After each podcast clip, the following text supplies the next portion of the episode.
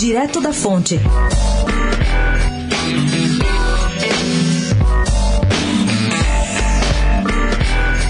Principal operador da Aliança pelo Brasil, o partido que o presidente Jair Bolsonaro tenta criar, o empresário Luiz Felipe Belmonte tem enfrentado, segundo ele, problemas técnicos com a justiça eleitoral.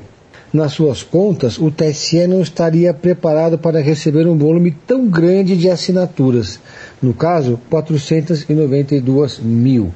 Para quem não sabe, o TSE exige 492 mil assinaturas reconhecidas tecnicamente pela Justiça Eleitoral para que o partido saia do papel.